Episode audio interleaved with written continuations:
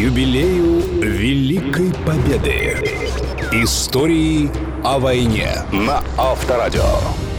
Друзья, здравствуйте! Сегодня мы весь день рассказываем о работе советских спецслужб в годы Великой Отечественной. Разведчики, как известно, немало сделали для победы. И на очереди уникальная операция, по которой можно смело снимать фильмы в духе истории про Джеймса Бонда. Совместная работа НКВД и контрразведки СМЕРШ. Операция «Туман». В 43-м, когда вермахту уже стало понятно, что Германия не может выиграть войну, в Главном управлении имперской безопасности решили последовать известному правилу «нет человека – нет проблемы». Было решено устранить Иосифа Сталина, войска которого добились решающего перелома в войне и стремительно продвигались на Запад. Слово немецкому историку, научному сотруднику Германского исторического института в Москве, доктору Матиасу Улю. Это была идея Вальтера Шелленберга, начальника немецкой внешней разведки. Всем же понятно, что Сталин – центральная фигура, убрав которую можно изменить ситуацию. Служба безопасности, конечно, понимала, что это сложное задание, что нужно найти подходящего человека, и этот человек вскоре появился. И этим подходящим человеком оказался Петр Шило, он же Петр Таврин, авантюрист первой категории. Беглый рецидивист, затем красноармеец, командир пулеметной роты, добровольно сдавшийся в плен немцам. Вот что о нем рассказал историк спецслужб Владимир Макаров. Шило Таврин, человек с богатой уголовной биографией. В Советском Союзе он работал бухгалтером и за растрату денег был заключен в тюрьму. Из тюрьмы он бежал, женился, фамилию взял жены и стал Гавриным. Когда его призвали в армию, он в своих документах подписал палочку и стал Тавриным. Когда началась война, сотрудники особого отдела обратили внимание на письма, которые ему идут. В частности, ему написал отец. Фамилия у отца, как вы понимаете, была Шила. И вот он попал под подозрение.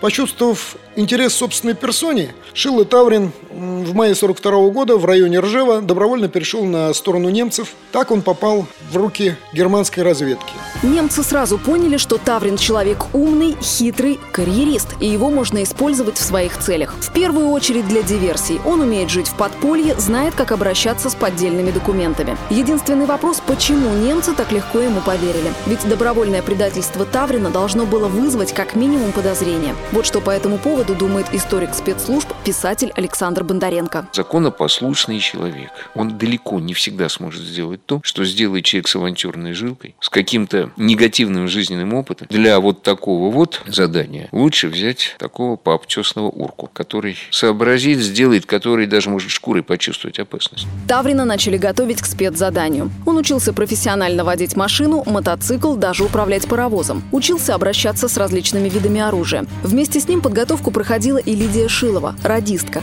Оцените иронию судьбы Шила и Шилова. Они даже потом поженились. И вместе 5 сентября 1944 года на самолете «Арада-232» диверсанты были заброшены в Смоленскую область. Советские спецслужбы знали о предстоящей диверсии. Самолет вели, и при пересечении границы фронта его обстреляли из зениток. В итоге была совершена аварийная посадка. Благо такая возможность была, самолет «Арада-232» был специально предназначен для экстремальных условий, рассказал представитель фонда «Крылатая память Победы» Олег Лейко. Его особенность в том, что для его посадки и высадки не нужно никакого поля особенно готовить. То есть вы можете просто пролетев над неким полем э, прямо на этом самолете, оглядеть его, и если вы видите, что там нет уж таких катастрофических ям, то дальше вы просто сбрасываете дымовую шашку, определяете направление ветра, заходите против ветра и садитесь. А поскольку у него большое количество колес, и в каждом из колес э, были тормоза, то тормозил он, в общем-то, хорошо. Добравшись до советского тыла, диверсанты Петр Таврин и Лидия Шилова пересели на мотоцикл.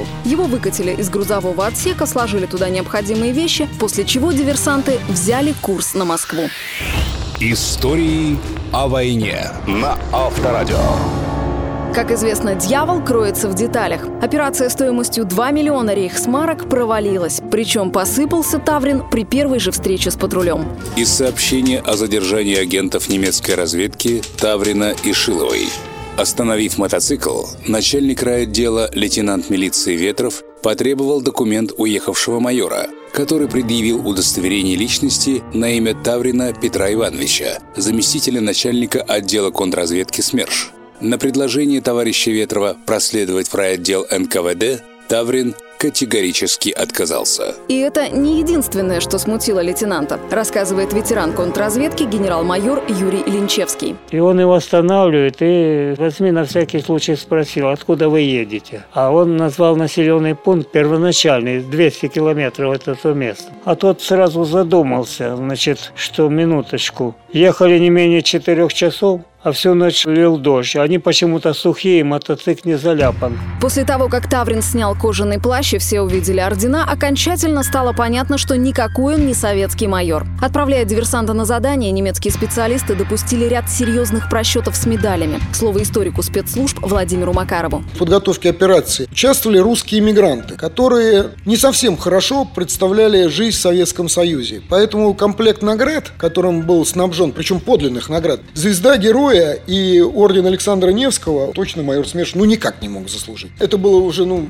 подозрительно. В деле сохранились фотографии. Часть орденов была не так, так сказать, расположена. При обыске в коляске мотоцикла было обнаружено 400 с лишним тысяч рублей, гранаты, радиоуправляемая мина. Было утавлено и уникальное оружие, которое никому из советских военных видеть не приходилось – панцеркнаки. Это портативный реактивный гранатомет, который крепился к предплечью и из которого можно было стрелять на бегу. Заряжался Заряжалась эта адская машина бронебойными снарядами. Как объяснил потом Таврин Шила, по одному из вариантов замысла он должен был расстрелять бронированную машину Сталина на въезде в Кремль. Однако советник директора ФСО России, историк Сергей Девятов, считает, что реальной угрозы для жизни советского вождя не было. Так как э, не было тактико-технических данных у немецкой стороны на предмет машины Сталина, то возникают большие сомнения, даже при состоявшемся теракте, что там бы были какие-то тяжелые последствия. Там была бронированная и крыша, и днище, и, ну, соответственно, борта. Более того, машина весила в три с половиной раза больше, чем штатная машина, аналогичная. Были бронестекла на окнах, а многослойная стальная броня плюс оловянное покрытие. Ну, там, что называется, целый комплекс.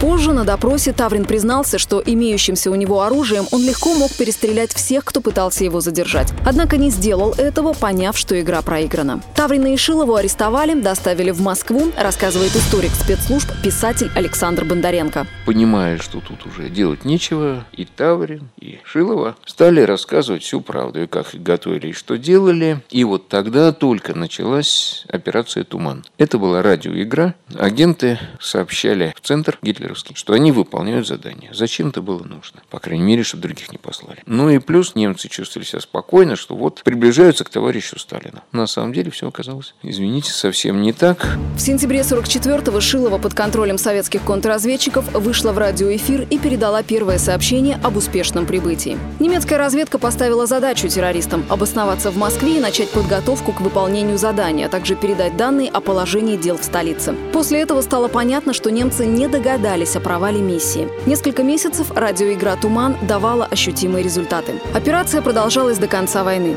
Последняя шифровка в центр была отправлена в апреле 45 года, но ответа на нее уже не было. Так закончилась радиоигра «Туман». Ровно через час, друзья, поговорим о том, как создавалось самое грозное оружие современности – атомная бомба, и какое участие в ее разработке приняли советские разведчики, которым бескорыстно помогали ученые физики всего мира. Истории о войне. К 70-летию Победы на Авторадио.